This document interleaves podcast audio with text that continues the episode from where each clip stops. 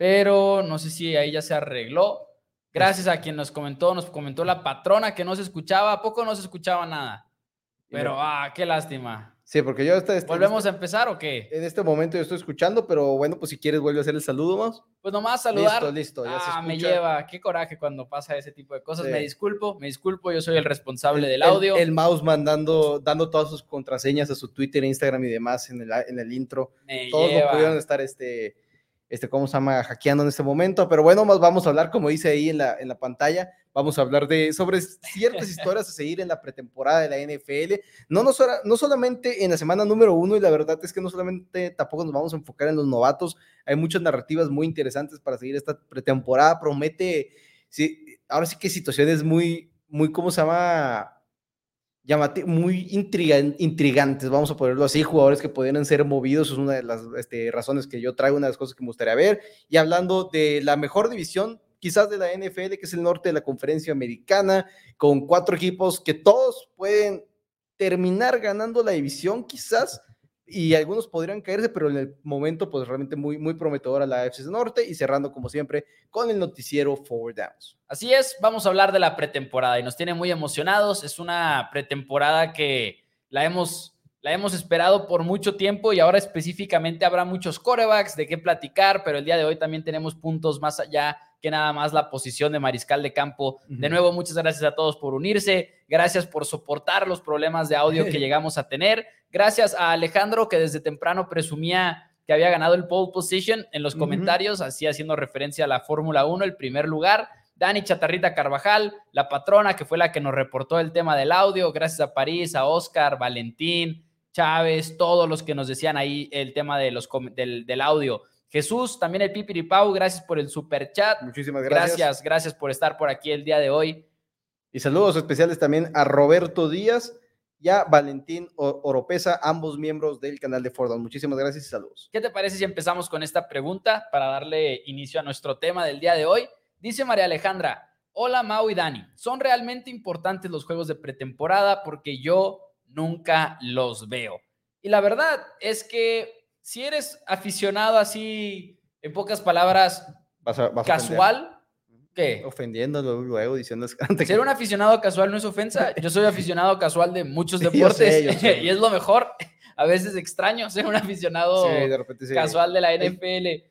Pero fuera de broma, o sea, es que si eres un aficionado casual, probablemente no te vaya a interesar, porque no son buenos juegos, no son juegos entretenidos, pero de suma, suma importancia. Sí, y al final de cuentas es parte de lo que queremos hablar el día de hoy. Vamos a estar hablando a lo largo de todas estas este, semanas que se vienen junto con las sorpresas que les vamos a traer próximamente aquí para Forward Downs para la temporada del 2023. Hay ciertas cosas que tienes que son interesantes de seguir y muchas de ellas incluso son durante la semana los entrenamientos en conjunto que tienen los equipos. Han sido muy criticados algunas escuadras de que cada vez juegan un poquito menos los titulares, entonces eso es como que una de las situaciones ahí medio complicadas, pero de todos modos, cuando ves a los titulares jugar, quieres ver a los novatos. Nosotros somos seguidores de fútbol americano colegial, Mouse un poquito más que yo, pero de todos modos la preparación para el draft, vas viendo qué jugadores son prometedores, quién se vio muy bien en las 40 yardas, pero que realmente no, no tiene el tape ese que lo proteja, pero quieres ver cómo le va aquí, jugadores como los quarterbacks, Anthony Richardson de los, este, de los Indianapolis Colts viniendo de Florida Panthers, ver cómo corre, de, Florida, Panthers son los de la NHL. Hay muchas cosas que ver, es importante que el resultado no es clave, Claro. El resultado no es clave para. Deja tu clave, o sea, no es relevante. No, es relevante. No importa el, Tan es así, por eso los Ravens tienen la racha de que son veintitantos juegos consecutivos ganando. Porque igual a, a Harbaugh sí le interesa ganarnos y se vale, se vale que a Harbaugh le interese estar sumando esas victorias. Ok, este, te puede ayudar a la moral del equipo, pero todos sabemos que no es. probablemente para Ravens ya se convirtió en un meme que no pueden perderlo. Sí, o sea, a lo que iba yo es probablemente para Ravens es como que un tema de, ok, al principio no era algo que estaban buscando, pero más adelante, conforme fueron juntando esa rachita y esa rachita, ya la tienes que cuidar. O sea, ya es tan grande la racha que dices, la voy a cuidar, ¿no? Porque significa algo para el equipo y para los aficionados hasta cierto punto al final de cuentas. Pero en realidad, la pretemporada para mí se trata de cosas pequeñas que quieres ver, ya sea algún jugador, alguna unidad, Eh, esquema no creo que tanto porque realmente salen y salen a jugar con jugadas muy básicas. Claro. Porque también muchos de estos jugadores ni siquiera se van a quedar en el equipo a la hora de la hora, pero... Y no vas a gastar tus jugadas especiales para sacar esa tercera oportunidad clave en un juego divisional.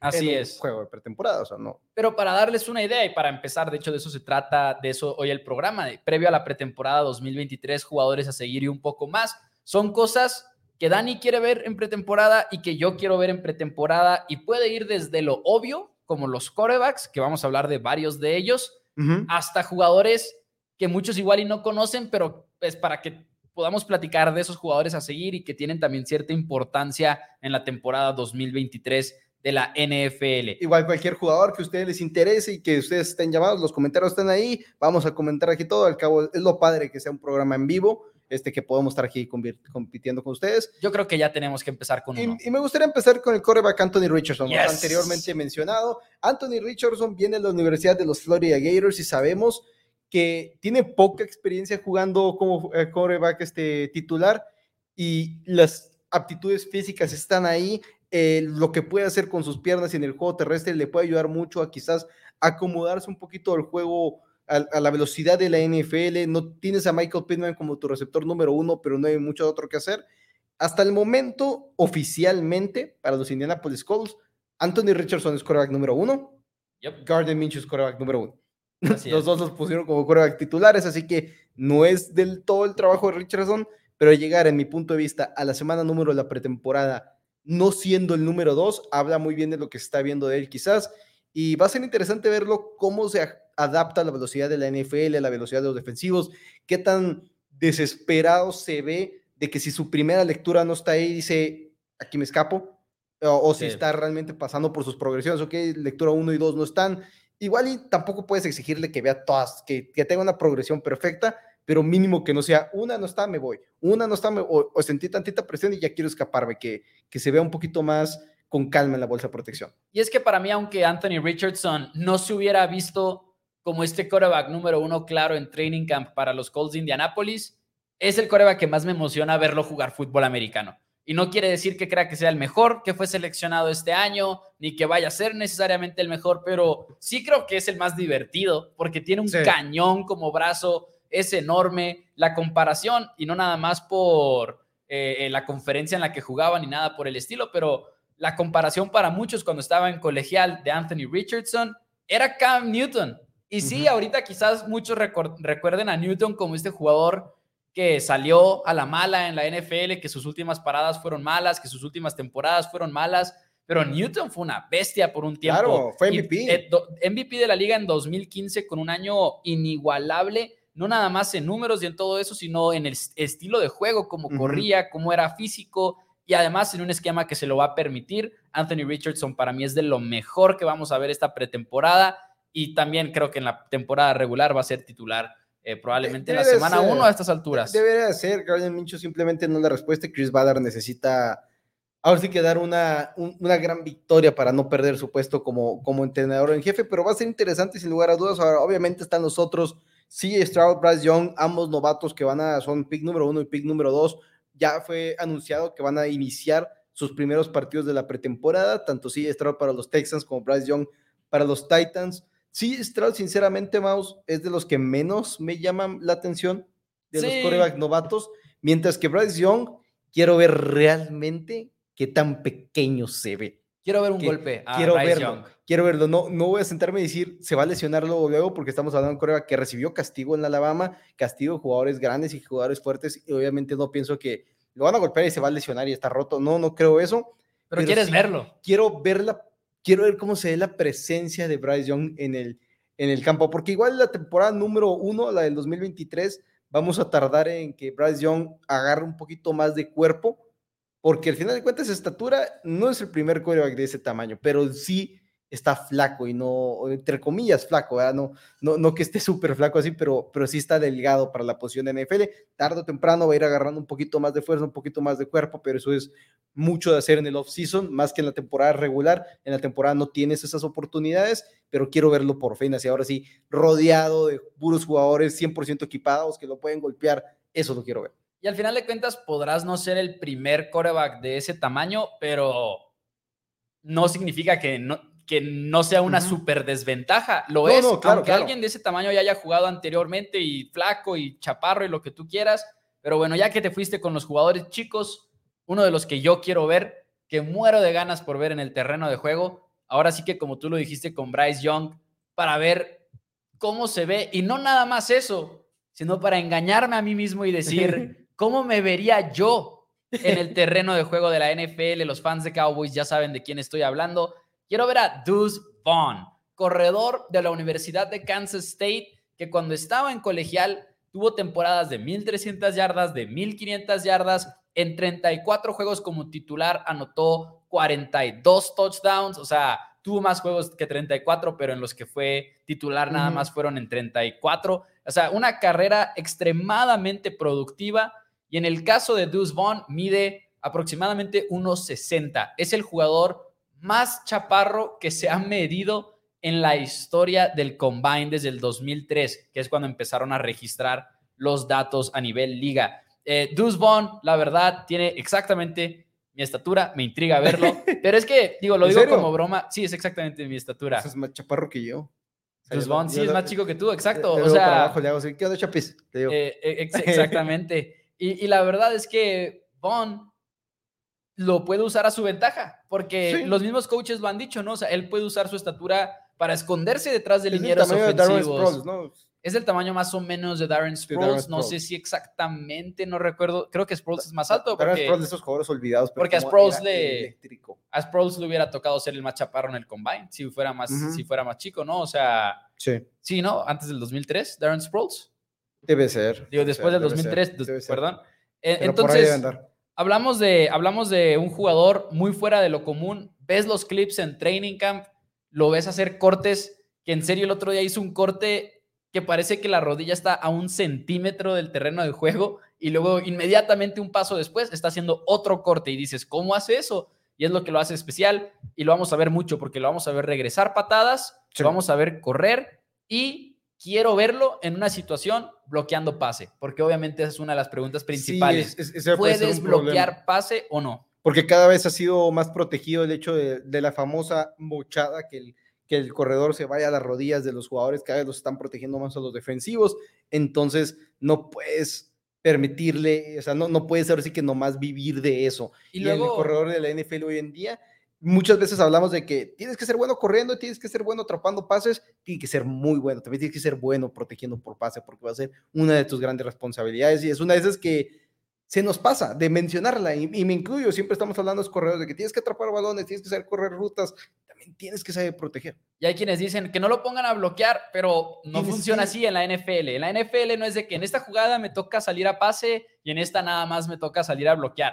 La mayoría de las jugadas es, primero leo, si me quedo a bloquear, uno, dos, y si ninguno de esos dos jugadores viene a presionar, entonces ahora sí salgo a correr em- mi ruta. y empiezo a Ha- usarlo Habrá no- excepciones de jugadas, Sí, ¿no? Y empieza a usarlo nada más, nada más para correr rutas y que nunca lo pongas a bloquear y las defensivas Ajá. lo van a saber y nomás te Exacto. sale peor, te sale peor. O sea, es peor que la defensiva sepa que ese corredor no va a bloquear a que sepa que va a bloquear, pero es malo bloqueando, pero igual y de repente una le va a salir bien.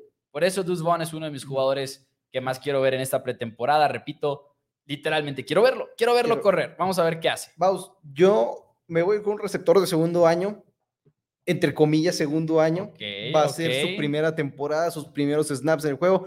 John Mechie de los Houston Texans. Nice. El año pasado seleccionado en la segunda ronda, producto de la Universidad de Alabama, diagnosticado con leucemia, se pierde toda la primera temporada, obviamente, por estar en tratamientos. Pensó que no iba a volver al emparrillado, ya está entrenando, está listo. Lo más seguro es que sí lo veamos jugar para iniciar la pretemporada, o al menos en la segunda semana ya lo podremos estar viendo. Y tengo muchas ganas de verlo porque la verdad es que va a ser un gran logro para Mechi poder jugar en el campo una vez más. Es una de esas historias que va más allá del deporte, va más allá de todo eso y es un Sí. jugador que superó demasiadas expectativas. Lamentablemente, no sé que también le vaya a ir también por la situación de coreback, ¿no? o Sí, sea, sí, eso es, eso es un- una duda. un, un receptor es difícil escogerlo en pretemporada pensando en eso, en que probablemente no te va a estar lanzando a alguien muy bueno, eh, pero esperemos que ya en la temporada regular también, obviamente, Ah, yo sí tiempo con CJ Stroud.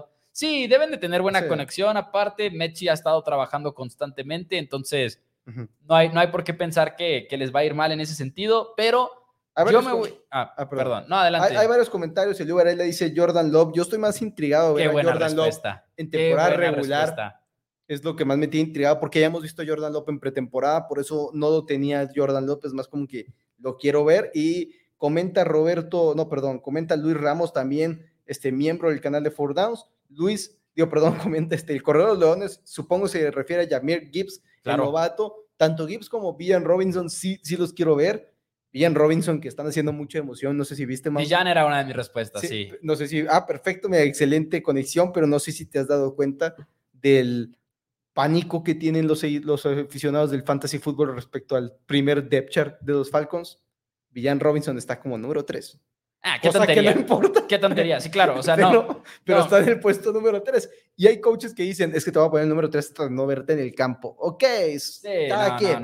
Cada quien decide cómo manejarlo, pero Villan Robinson va a ser el corredor titular. Y ojo, eh, y ojo, está bien, está bien porque es parte del mensaje que tienen que mandar los coaches, es parte de entender si eres un novato, eres de primera ronda, eres uno de los mejores corredores en años.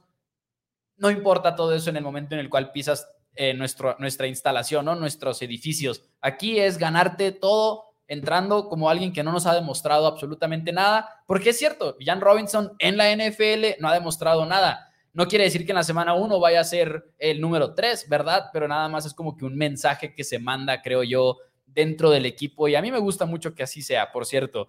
Pero en la mayoría de los depth charts, así es. O sea, en la mayoría de esas listas de equipo, el número uno jamás va a ser un novato. Nunca lo va a ser. Pero quiero ver a Villan Robinson. Es un jugador que yo lo comparo con la pretemporada de Ezekiel Elliott en 2016 con los Cowboys, que entra a jugar y tiene esos momentos en los que tuvo grandes colisiones con jugadores, por ejemplo, como con Cam Chancellor en aquella ocasión de Seattle, que pues bueno, estaban jugando en ese tiempo, en pretemporada, y son momentos en los que puede, puede dejar una gran declaración, sí, Robinson. Así como puede entrar y correr 10 veces y nada especial sucedió, puede tener una escapada y con eso va a ser como que, va a ser wow, Villan Robinson.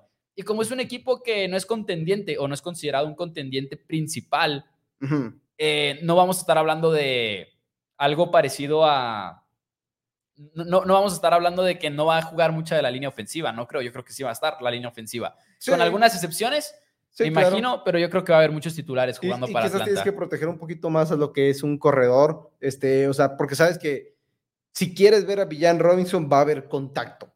Claro. En un receptor lo puedes ver jugar, lo puedes ver correr rutas y quemaron a la línea ofensiva y el coreback está en el suelo, si simplemente corrió muy bien su ruta, pero era la segunda lectura del coreback y la primera estaba abierta, puedes, puedes restar las posibilidades del contacto fuerte para el receptor, pero un corredor, si lo metes a jugar y le quieres dar ocho toques de balón, sabes que lo más seguro es que van a ser cinco contactos fuertes.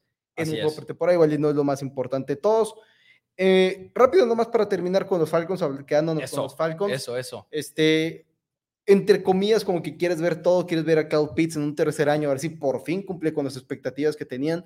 Pero Desmond Reader, el coreback que fue seleccionado el año pasado de la Universidad de Cincinnati, ese coreback que llevó a los, a los Bearcats a esos college football playoffs, convirtiéndose en la primera escuela en llegar ahí, que no era de las famosas Power Five, que son las cinco mejores conferencias en el fútbol americano colegial.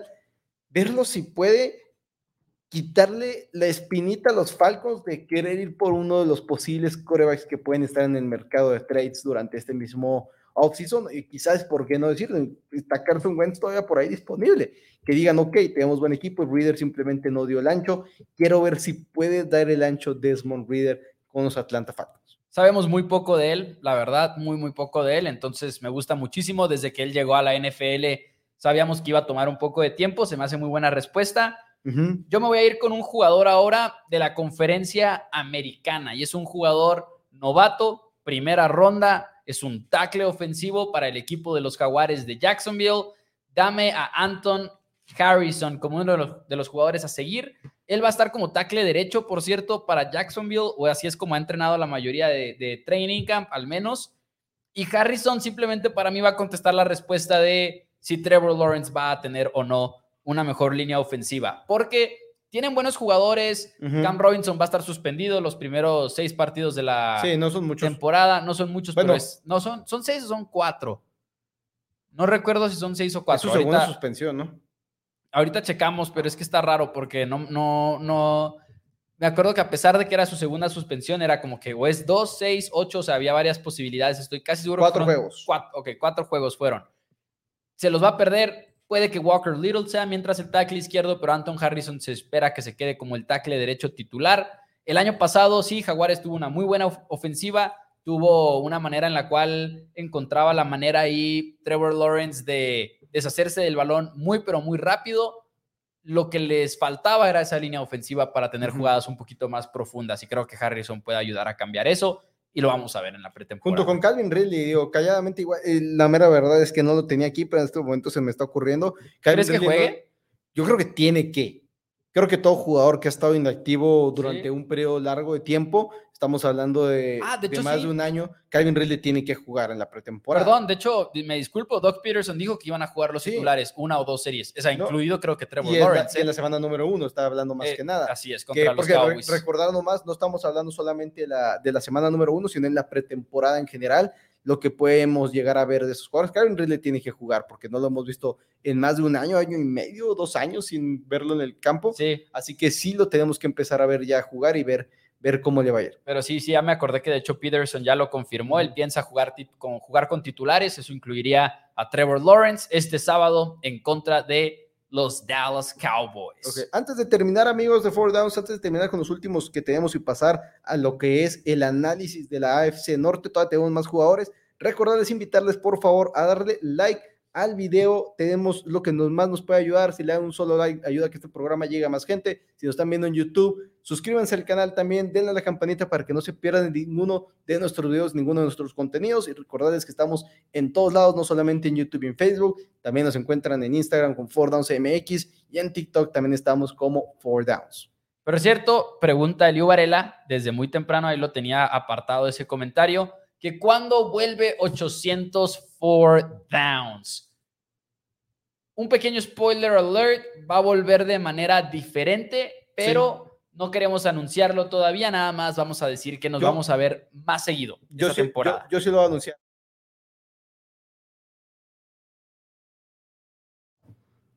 Ah, Ok. que- ah, nos muteamos, mos, perdón. ok, ok. Bueno, ya ni modo, los que sepan este, leer labios podrán saber. que- Entré en pánico porque yo sí te escuchaba.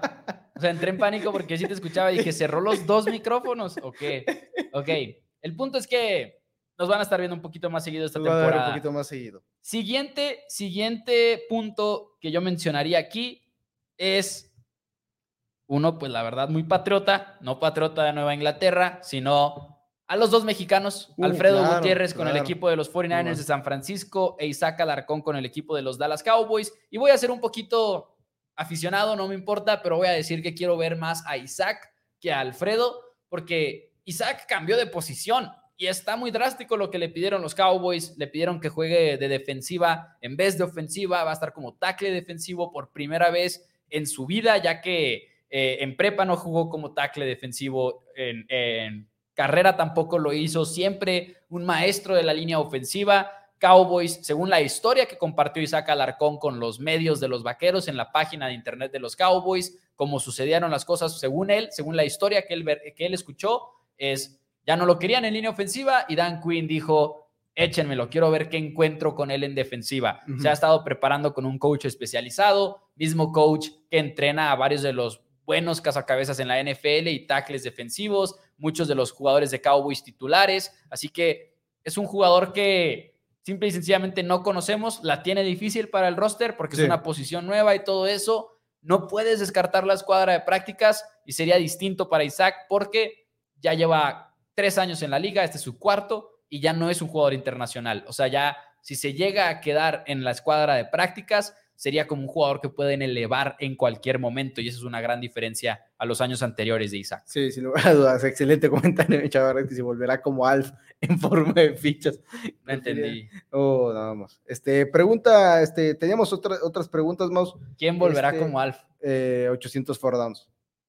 Ah, ya, ya, ya. Este, Roberto Díaz nos decía Will Levis con los Titans. Sí, estoy muy este, intrigado ver ¡Eh! a, a los tres quarterbacks de los Titans, sinceramente, porque creo que es una competencia que no es abierta, pero puede ser medio abierta, de que Tannehill, Malik Willis y Will Levis, cualquiera podría iniciar la semana número uno de la temporada regular como el de titular en mi punto de vista. Así que sin lugar a dudas es una muy interesante. Que yo la tenía y nada más para aportar al tema, no nada más Levis, o sea, lo que dices tú de Malik ah, Willis. Yo estoy muy intrigado con Willis porque como lo he mencionado anteriormente en el programa, no se suponía que lo debíamos de haber visto el año pasado. Punto. O sea, Malik Willis era el coreback eh, poco maduro, no, no de actitud, sino de producto de los corebacks pocos maduros. O sea, era, era el que decían, no puede ver el terreno de juego en 2022 para nada. Lo tuvo que ver por lesiones. Así que simple y sencillamente, pues uno buscando la sorpresa.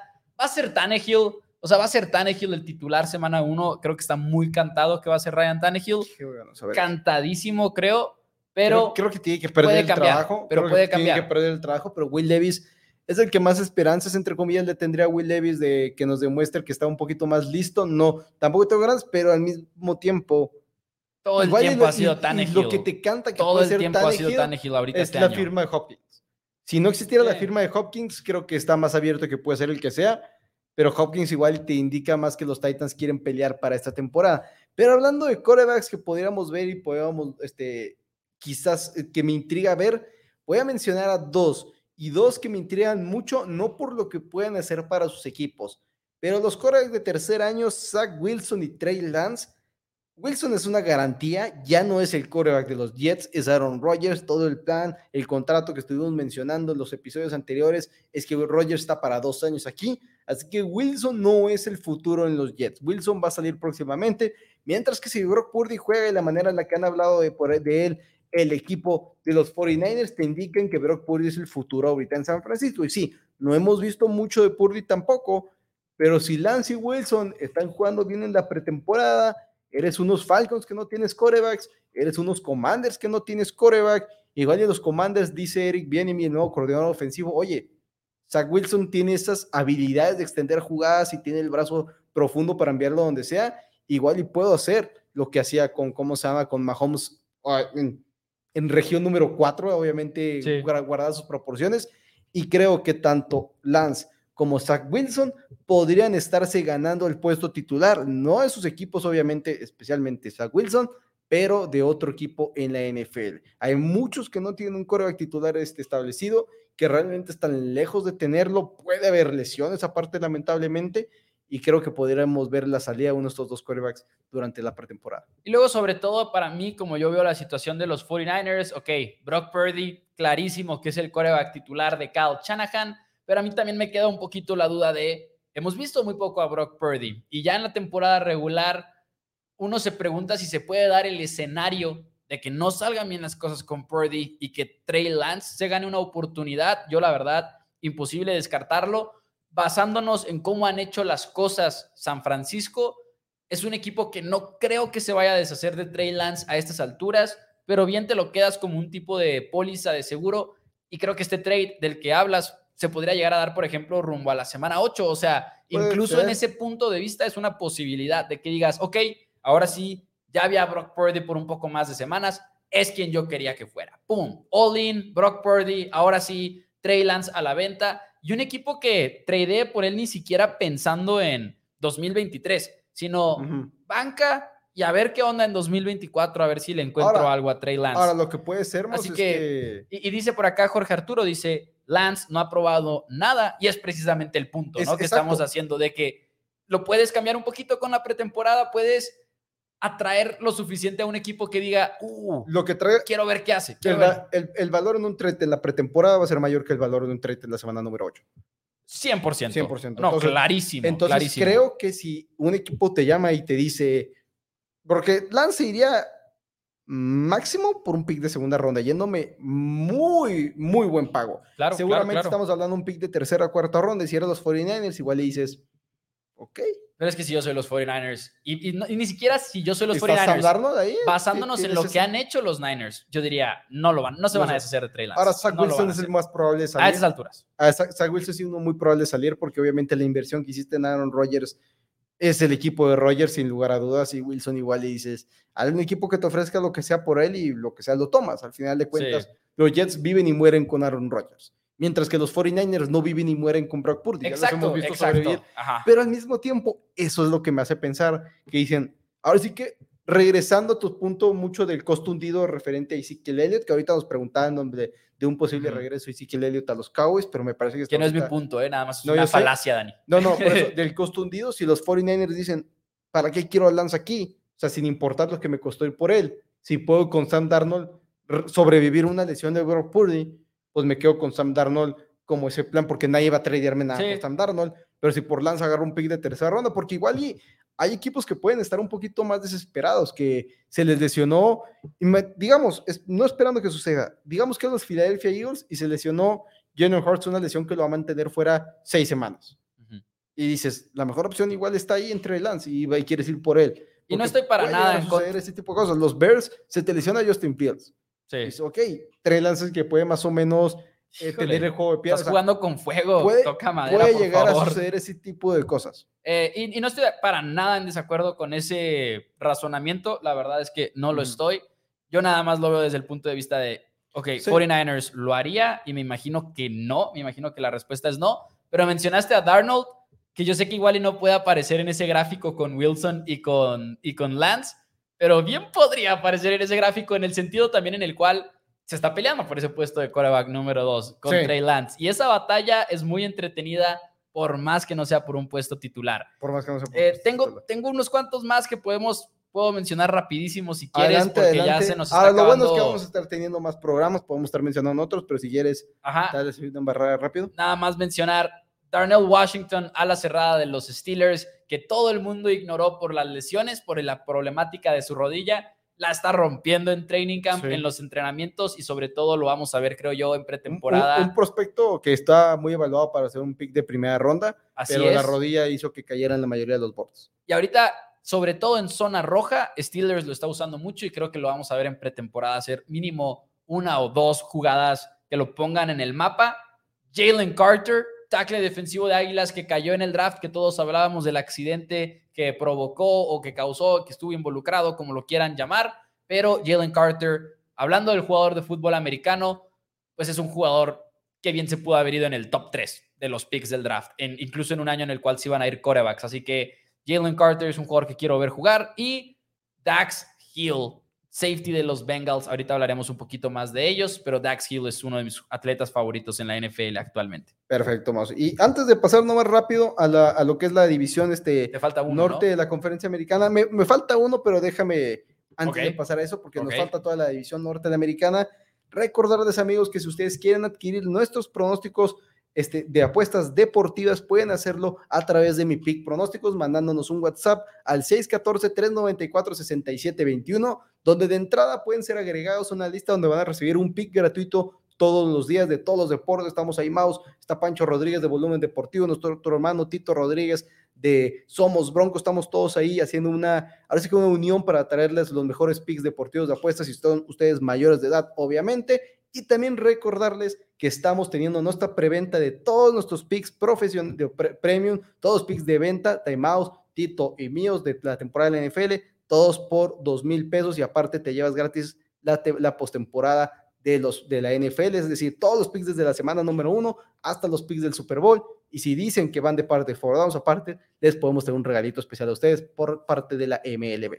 Eso es todo. Eso es todo. Ahí lo tienen. Ya saben, ahí ten- de hecho también vamos a empezar a poner de ahora en adelante la liga para el WhatsApp ahí en, el, en la descripción del video de YouTube, donde también, por cierto, Ujú. pueden encontrar la forma de apoyarnos haciéndose miembros del canal. Así es. Este, hay una pregunta rápido, Jorge Arturo Rivas, que si Sainz irá por Cooks, refiriéndose a Dalvin Cook, que Camara estará un tiempo fuera. No creo, personalmente, porque eh, firmaron a Jameson Williams de los Detroit Lions a un contrato de tres años, entonces creo que más bien él es quien sustituirá a Camara durante vuelve. Y aparte que creo que no está tanto tiempo fuera, tres semanas se me hace muy poquito tiempo. Se ha escuchado mucho al equipo de los Jets para Dalvin Cook, pero como que no se ha terminado de materializar.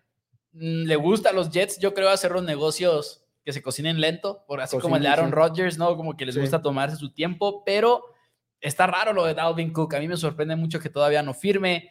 Eh, sabemos que también está Ezekiel Elliott pendiente por firmar. Que Cook Muchos. ahorita es mucho mejor que Elliott, Karim- o sea, Karim no- Hunt. Karim Hunt, que fue con los Santos y a la hora de la hora no se pusieron de acuerdo con el dinero.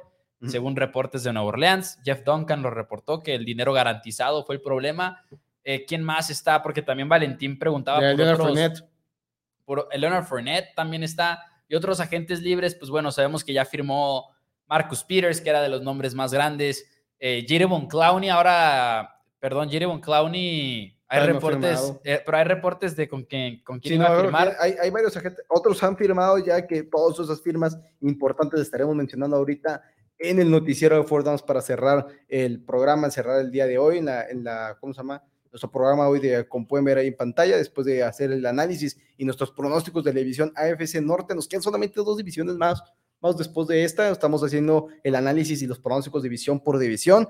Nos quedan nomás esta y los dos oestes, si no me equivoco, nos quedan los dos oestes, que un, han, han gustado intrigantes, sin lugar a dudas. No más porque de plano me quedé con la curiosidad, encaja muy bien con el programa del día de hoy. Jeremy Clowney visitando a los Ravens el día de hoy. Y para mí, Clowney es de los mejores agentes libres que quedan disponibles. No quedan muchos, o sea, también no, no, no es por echarle muchas flores a, a pero eh, sí creo que es un jugador productivo. O sea, es un jugador productivo. No es la gran cosa, pero es un jugador que quieres como a la defensiva 3, 4. Lo puedes seguir este, firmando un contrato de un año, una temporada tras una temporada, pero bueno, es hora de llegar al pronóstico de la AFC Norte, una de las mejores divisiones, si no es que la mejor división en toda la NFL, con cuatro equipos muy intrigantes, los Baltimore Ravens con el regreso de Lamar Jackson, obviamente los Bengals de Joe Burrow, que está ahí la, la incógnita de la lesión en la pantorrilla de Burrow, los Steelers en el segundo año de Kenny Pickett y el receptor que sigue rompiendo la, en cómo saben todas las redes sociales, George Pickens con sus highlights, incluso en los entrenamientos, y los Browns de Cleveland, que si Watson recupera nivel, de repente son una gran sorpresa. Ahorita le estaba diciendo a Dani antes de que empezáramos a transmitir en vivo, que por favor, solo por favor, denos a los Ravens sanos, porque sí, parecen pretextos, pero son dos años seguidos en los cuales Lamar Jackson estuvo lesionado, pero también múltiples otros titulares en ofensiva y en defensiva han estado extremadamente lesionados. Si Ravens puede mantenerse sano, ahí tienes a un contendiente a ganar la división. Obviamente los Bengals son contendientes. Los Browns en su mejor escenario podrían ser contendientes. Los Steelers igual y no tienen ese super techo para ganarle a, estos, a estas potencias porque no tienen para empezar a ese coreback estrella, que Kenny Pickett a mí me agrada, creo que es un buen coreback, pero como que Steelers es el que más batalla, pero al mismo tiempo sabes que si tienen tropiezos los demás, Steelers ahí puede estar para aprovecharse. Simplemente porque es Mike Tomlin y compañía, ¿no? Es una división de las mejores de la NFL. Y al final de cuentas, Jamar Chase ha sido muy vocal diciendo que Joe Borro debería de durar un poquito más tiempo sin jugar con tal y que esté sano el resto de la temporada. Así que de repente forzas a Joe Borro y las cosas no te salen bien. ¿Y qué te parece si empezamos con ellos? Más? Empezamos con los Cincinnati Bengals, los campeones de tres temporadas consecutivas, si no me equivoco, no, dos temporadas consecutivas de la división, porque la primera de Joe Borro no, no la ganaron. Ajá, sí, no, no solo selecciona a llamar Chase. Este, tú obviamente trajiste a Orlando Brown Jr. como tu nuevo tackle izquierdo, por fin va a tener un tackle izquierdo ahora sí que prometedor, un tackle izquierdo en el que puedas confiar Joe Borro. Estamos hablando que aparte tienes a los mejores tres receptores de la NFL, el mejor trío con Tyler Boyd, T. Higgins y Jamar Chase. Es un equipo completo en muchas áreas. Y sobre todo, bueno, mencionamos a Orlando Brown como esa nueva pieza en la línea ofensiva, pero Jonah Williams igual y del lado derecho se acopla un poquito más, igual y la L. Collins de plano sí no era el que creíamos que era anteriormente. Cordell Bolson, que es el guardia izquierdo titular del equipo de los Bengals en este momento, es un novato que el año pasado se defendió, pero era un novato que igual y no querías que fuera titular de inmediato. Lo que pasa es que Jackson Carman del equipo de los Bengals se, fue para abajo desde la pretemporada al punto de que era patética la actuación de Carman. Así que de repente, bueno, Bolson iba de golpe, pero un año más de desarrollo para él te puede dar una línea ofensiva mucho más decente para Cincinnati una de mis preocupaciones con los Bengals ya no es el tema del cocheo, porque creo que el año pasado lo manejaron muy bien. Eh, Taylor, Callahan, ajustaron lo que hacían en ofensiva, de repente ya no estaban eh, muriéndose si les jugaban con dos safeties arriba, de repente empezaron a atacarlo muy bien, supieron ajustar, empezaron a correr mejor el balón. Bengals, mis respetos, se defendieron mucho en ese sentido, ya no eran verticales a llamar Chase jugada tras jugada. Empezaron a adaptar muy bien ese tema.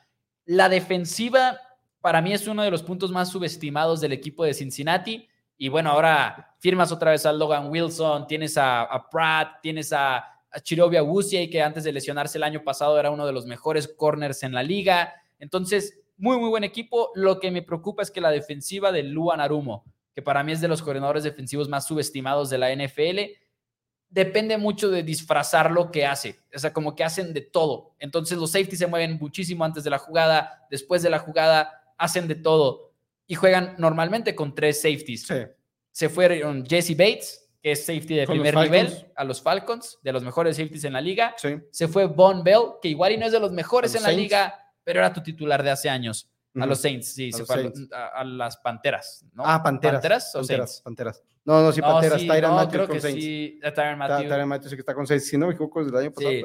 Entonces, Von Bell, Jesse Bates se van. Me gusta mucho Dax Hill. Ahorita lo mencioné en los jugadores que quería ver en pretemporada. Es un safety muy dinámico. Pero si esas dos piezas le pueden doler al equipo de Cincinnati. Fuera de eso, go Bengals. O sea, equipazo que tienen. Y tienes el mejor coreback de la división. Sin lugar a dudas, tienes el mejor coreback de la división. Hace poquito me salió un draft en TikTok de jugadores overrated y por alguna razón salió Joe Burrow ahí. Es como que. Ah. ¿Qué?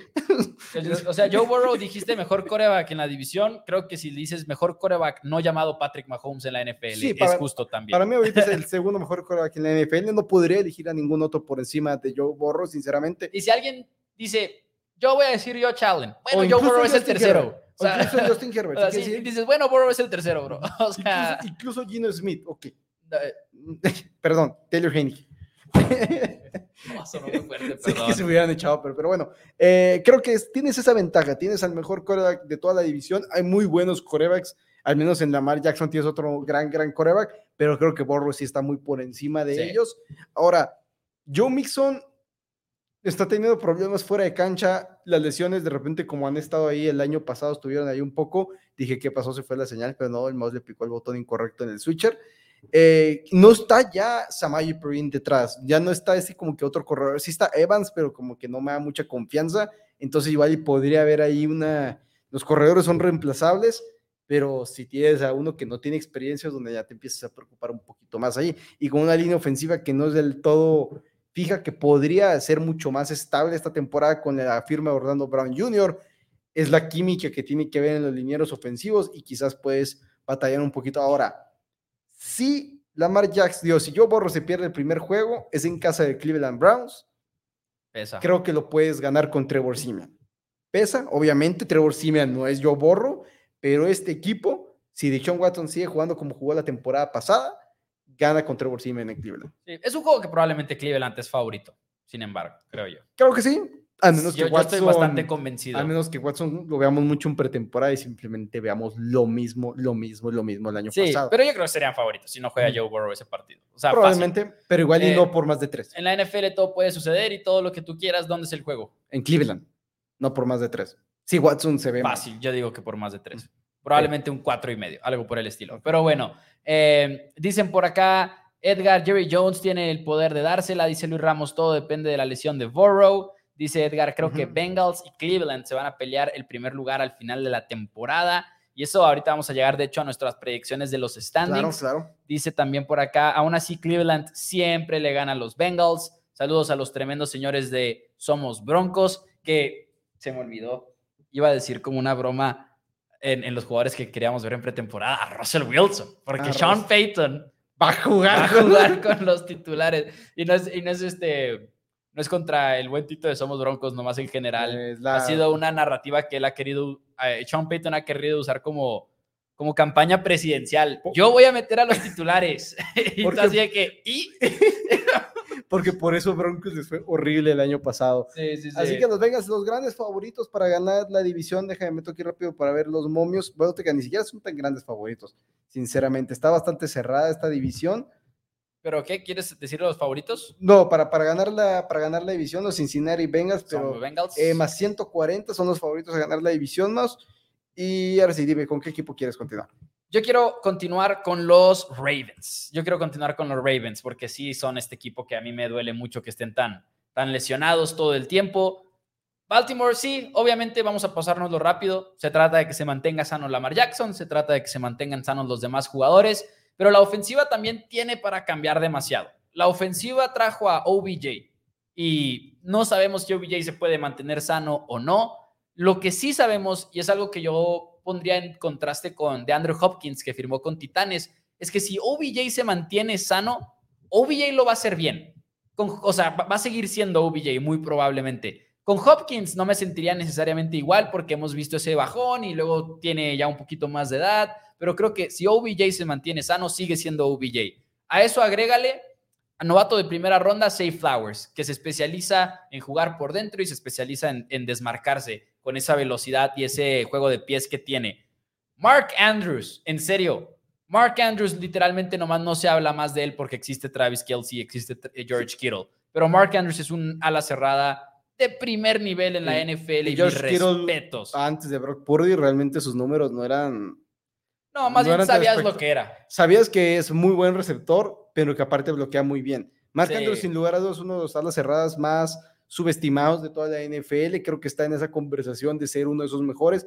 Y obviamente hubo momentos donde era de los mejores en el fantasy fútbol y era mucho más reconocido. Claro. La caída de números por mucho por las lesiones de Lamar Jackson de las últimas dos campañas ha afectado a la percepción de Mark Andrews. Yo soy un, me encanta jugar fantasy fútbol, pero entiendo las críticas de muchos hacia el fantasy fútbol, de cómo muchos aficionados nomás les importa el lado del fantasy y critican a los jugadores nomás porque no son buenos en fantasy fútbol.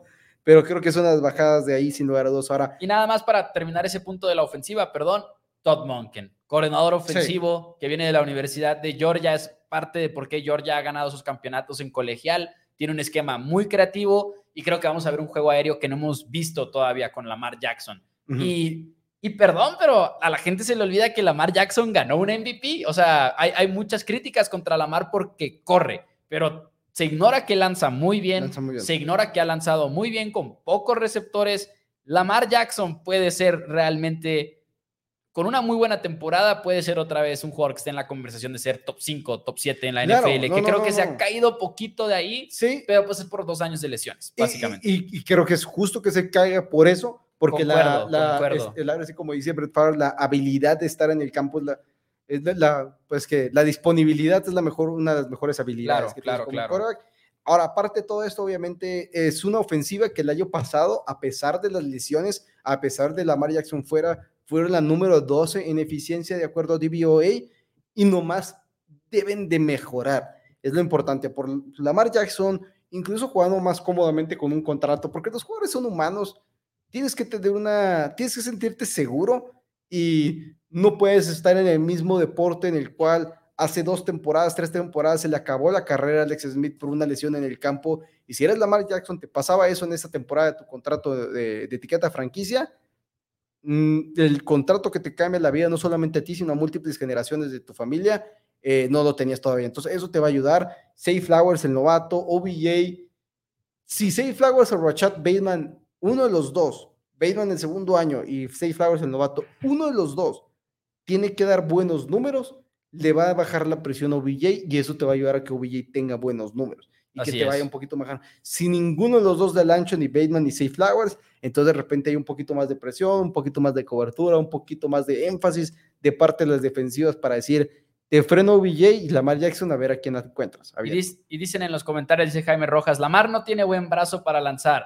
El problema con ese comentario es que Sí, sí tiene un buen brazo para lanzar. Y, todos los números están ahí. Lo hemos visto en números, lo hemos visto en videos. No nada más es bueno lanzando porque tiene pases completos.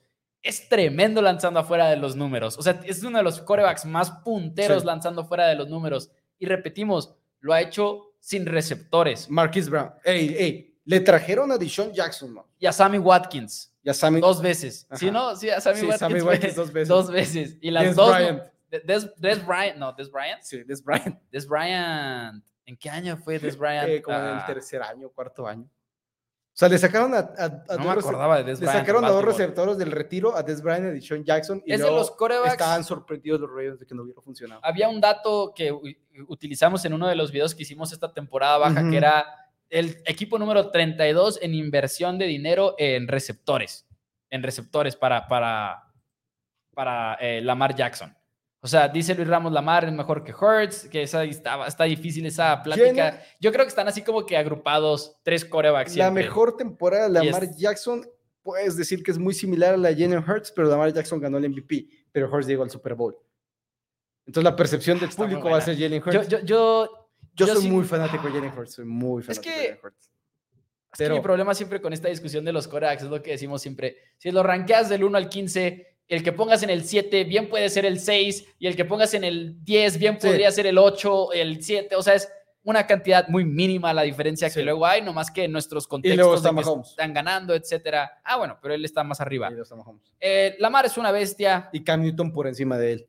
Lamar puede lanzar, Lamar puede lanzar desde la bolsa de protección, además de eso puede correr muy bien, puede lanzar corriendo, Lamar Jackson es muy bueno. O sea, la verdad es que no hay otra forma de decirlo. Y también hay eh, para el comentario de Chris Root, refiriendo que si se arriesgará a lesiones en el correr el balón, los números no indican que eres más propenso a lesionarte al estar corriendo el balón. Toman más riesgos, eso sí. más riesgos, pero hay muchos corebacks que son así. Jalen Hurts, ¿por qué nadie lo critica al respecto? Y eso que el año pasado se perdió juegos.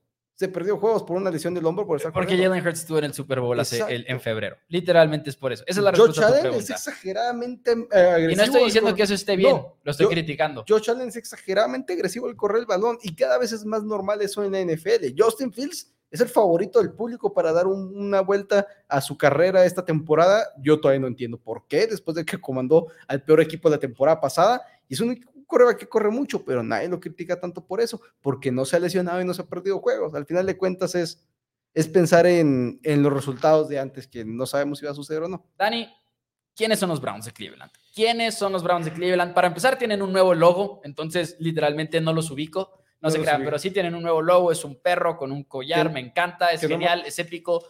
Pero los Browns de Cleveland bien podrían ser último lugar en la división, bien podrían ser campeones de la división. Tienen una de las mejores líneas ofensivas en la NFL. Tienen a Sadarius Smith emparejado con Miles Garrett, que a su vez es uno de los mejores cazacabezas en la NFL, en mi opinión. La discusión nada más está en este momento entre Miles Garrett y Micah Parsons para ser el mejor cazacabezas de la liga y creo que por cualquiera de los dos Nick pueden hacer un buen argumento, pero para mí en lo personal Miles Garrett y Micah encima de Nick. Eh, eh, y lo que voy a comentar aquí es, sí, Deshaun Watson, mucho, mucho como conflicto genera hablar de Deshaun Watson por todo lo que conlleva Deshaun Watson. ¿Quieres Pero hablando- fracasar? Hablando nada más de lo deportivo, que odio hablar nada más de lo deportivo en este caso y por eso lo menciono, pero hablando nada más de lo deportivo en este momento, Watson era muy buen quarterback y de repente el año pasado no lo fue, pero no lo fue nada más con el tema de que estaba oxidado, o sea, fue tan malo que es difícil querer ocultarlo, tapar el sol con un dedo y decir, fue el tema de óxido. Igual y sí, igual en 2023 nos sí. demuestra que sí fue eso Igual y sí. pero al mismo tiempo era la última semana de la temporada y no estaba sirviendo, pero para nada. O sea, Eso- no estoy hablando de que no era el mismo de antes, estoy hablando de que estaba haciendo que pésimas Brissett jugó decisiones. mejor. Estaba, exactamente, punto. Jacoby Brissett jugó mejor. ¿Quién fue el core de titular de Cleveland al inicio de la temporada? Ahora, aparte de todo esto, lo hizo con una línea ofensiva de primer nivel. Lo hizo con un corredor como Nick Chubb, que si le hace el balón está corriendo bien. Es un equipo que se enfocaba mucho en darle el balón a Nick Chubb. Tienes a David Njoku como tu ala cerrada. Tienes a Mari Cooper como tu receptor número uno. Ahora, lo que son los Browns, Mouse, es un equipo que tiene talento en todas las áreas. La dupla de receptores, Elijah Moore y Amari Cooper, puede ser una de las mejores duplas en la NFL. Elijah Moore, no más porque estaba castigado por los Jets y aparte porque no tenía coreback ahí. Ahora, si Watson de repente puede ser la mejor dupla, quizás. Sí. Tenía obviamente a D. Hopkins antes, pero igual a Mari Cooper, claramente son los mejores receptores de la liga todavía. Es, es muy sorprendente que lo hayan dejado ir. Tienes, a, ¿cómo se llama?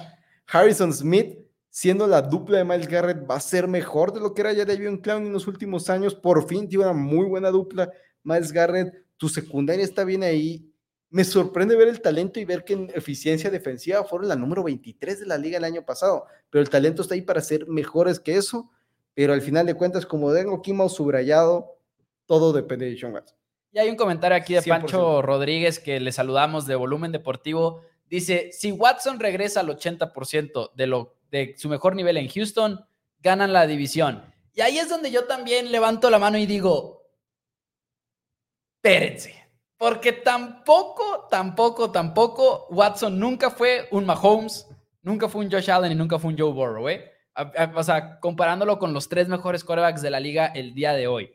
Era muy bueno, muy prometedor, y como fan de Clemson puedo decir que antes de que sucediera todo lo que sucedió, lo apoyaba a morir, Pero Deshaun Watson tampoco nunca ha estado en ese nivel. Y, lo digo en el sentido en el cual también tenemos dudas de qué pasos iba a tomar Deshaun Watson, aunque todo esto no hubiera pasado. O sea, si Watson iba a tomar un siguiente paso en su quinto año en la NFL o si se iba a quedar más o menos en esa marca como que soy top 10 muy, muy seguro, pero nunca top 5, 4, 3, 2, en pocas palabras. Exacto, porque ¿qué estamos hablando? Su mejor temporada fue la del 2020, 4.823 yardas, 33 touchdowns, 7 intercepciones. Obviamente está la eficiencia, que es importante estar, estar este, La eficiencia y el hecho de que de repente se escapaba muy rápido de la bolsa de protección, era muy impaciente, eh, tuvo sus grandes momentos y todo, pero también tuvo sus malos momentos. O sea, hubo muchas inconsistencias pues a lo largo de, de, sus primeros años en la NFL. Sí, siempre, siempre estar esas dudas, pero aún así,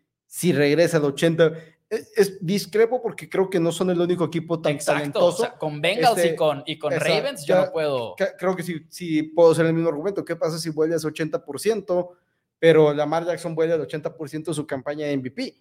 Eh, y Lamar Jackson, su campaña de MVP, es mejor de lo mejor que hemos visto de Watson. Entonces. Y también estás de acuerdo que tiene cierto peso que son los Browns. O sea, y no lo eh, digo de que, y no lo digo que son los Browns y burlándome, siempre han perdido y todo, pero así como los Steelers son una organización que de alguna manera termina teniendo temporadas que no son perdedoras, temporadas ganadoras, con Mike Tomlin están en la conversación incluso cuando no deberían de estarlo.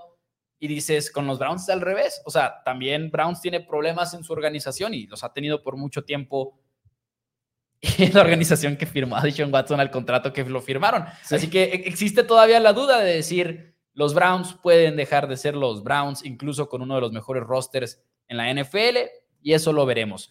Nos queda un equipo más y poco tiempo también para llegar al noticiero porque ya vamos largos. Tenía curiosidad sobre el tema, el comentario de Alex Sánchez que Prime de Watson sobre la mar en cualquier punto. No lo creo. Sinceramente creo que 2018 creo, creo que estamos olvidando lo de Lamar Jackson. ¿Es 2018? No, es 2019. es 2019. 2018 es Mahomes. Es, un año de, de, diferencia.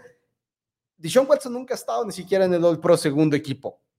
Ni siquiera eso ha llegado. Es que, es que a eso iba ahorita. Entonces, sí, este, ¿cómo se llama? Ahora, referente al terrible head coach, Bill O'Brien era un excelente head coach. Bill O'Brien es un excelente head coach. Mal general manager. Mal general manager. Mala organización, eso sí. La situación se cayó después de esa campaña. En esa campaña, a Bill O'Brien nadie lo criticaba. Nadie volteaba a ver error. Este, es más, después de esa campaña, Bill O'Brien se ganó tener el poder y el dicho en, el roster del equipo. Y es donde hubo los problemas, cuando pasó eso. Antes de eso, Bill O'Brien tenía los, a los Texans en los playoffs, creo que nadie lo criticaba por eso. Pero bueno, más los Pittsburgh Steelers, quienes tienen obviamente el segundo año Kenny Pickett y George Pickens. Eso es muy clave para la temporada de los Steelers de Pittsburgh. Y seguramente vienen otros tres receptores de primer nivel, porque es Pittsburgh, así funciona Pittsburgh. Así es. Y lo Deontay Johnson, que es de primer nivel, hasta que ve sus drops. Sí, sí, sí. A pesar de que en uno de nuestros videos nos criticaron que no tuvo ah, tantos todavía el beef, el beef de Dani. Ok, Ahora, fueron la defensiva número 12 el año pasado en eficiencia y todo eso sin TJ Watt durante múltiples semanas.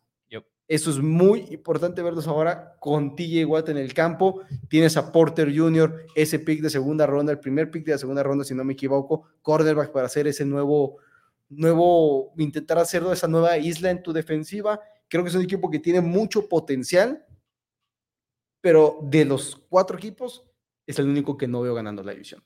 Eso, eso me hace mucho sentido a mí en lo personal por el tema de cuál es la versión máxima de los Steelers que podemos ver en 2023.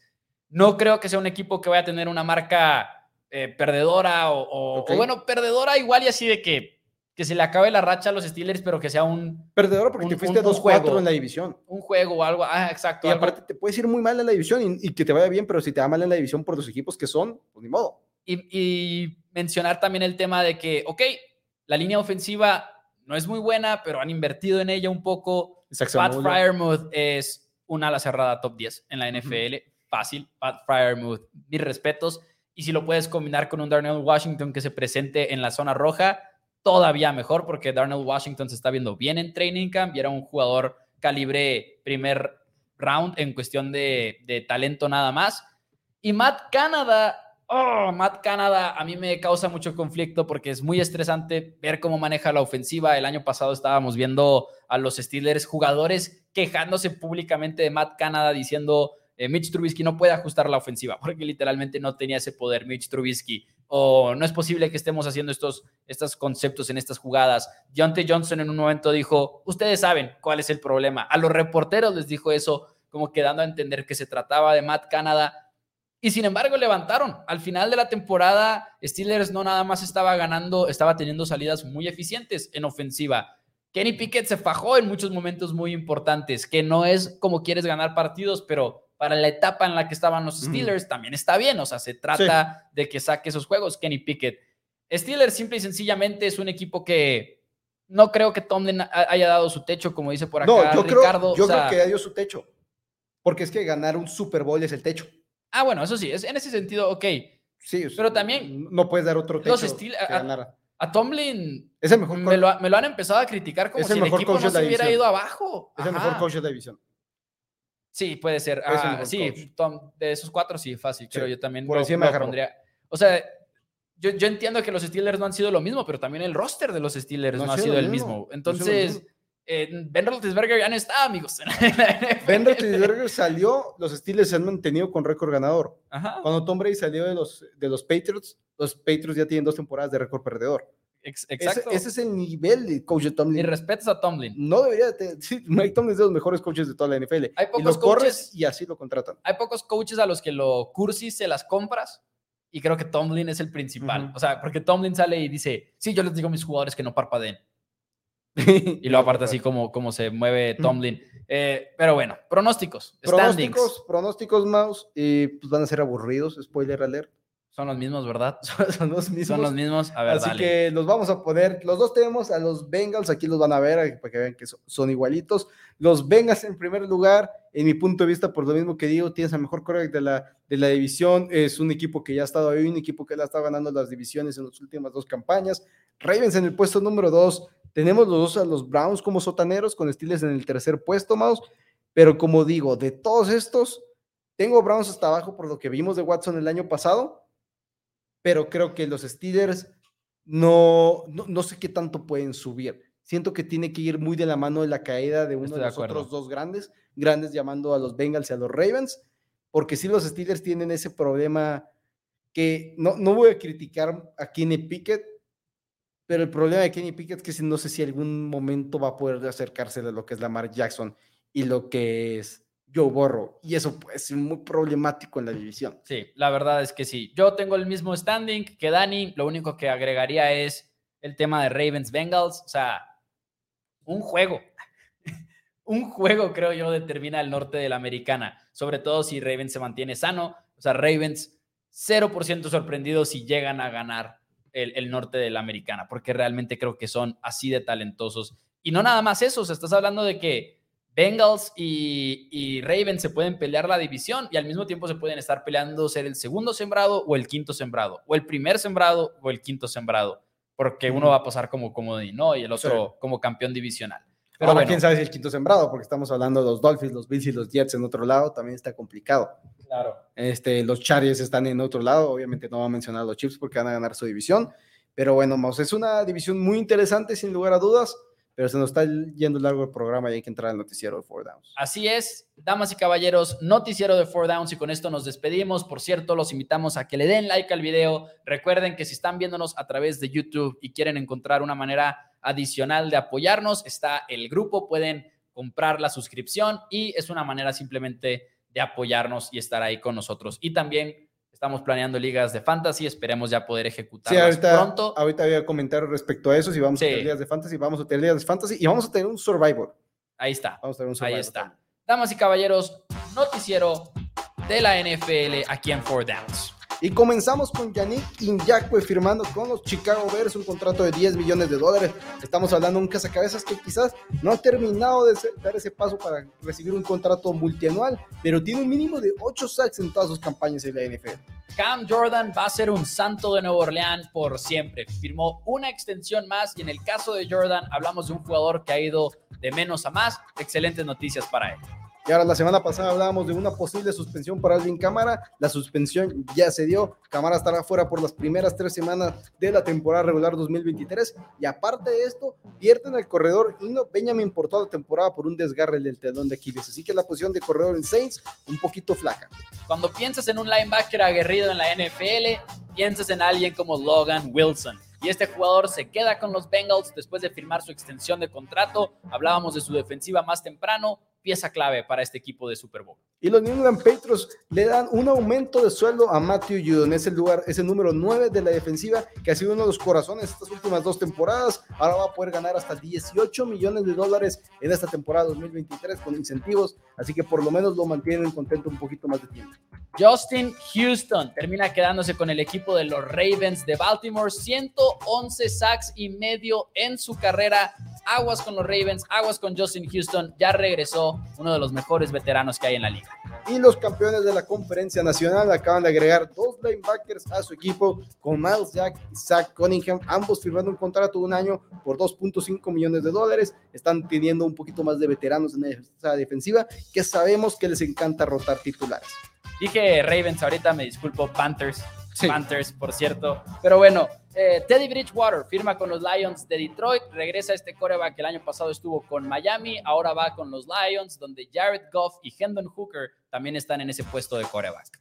Y los New England Patriots traen una cara conocida de regreso en el cazacabezas Trey Flowers. En sus tres campañas donde estuvo sano todos los partidos con los Patriots, Trey Flowers promedió 7 sacks y ahora viene a ver si puede recuperar ese nivel que perdió al salir a Detroit Lions y a los Miami Dolphins por salud. Houston tenemos un problema, el tackle derecho Titus Howard lesionado, se va a perder entre 4 y 6 semanas, fractura de mano derecha y pues una mala noticia para el quarterback de los Texans, CJ Stroud, que uno de sus puntos principales era que iba a una buena línea ofensiva allá en Houston. Pero bueno, Dani, Ahora sí, ya nos vamos, nos fuimos largos el día de hoy. Nos fuimos Estoy cansado, pero quiero irme a dormir. Se siente la NFL, se siente en los comentarios, se siente en la actividad. Así que muchísimas gracias a todos por acompañarnos. Recordándoles darle like al video, compartirlo con sus amigos que les gusta la NFL si les está gustando el contenido, suscribirse al canal de YouTube, denle like en Facebook si es donde nos están viendo, porque aquí vamos a estar todas las semanas durante toda la temporada de NFL. Y como ya les dijimos, viéndonos más. Próxima semana esperamos anunciarles una sorpresa, entonces suscríbanse para que estén muy al pendiente. Muchísimas gracias, tengan una excelente semana, adiós.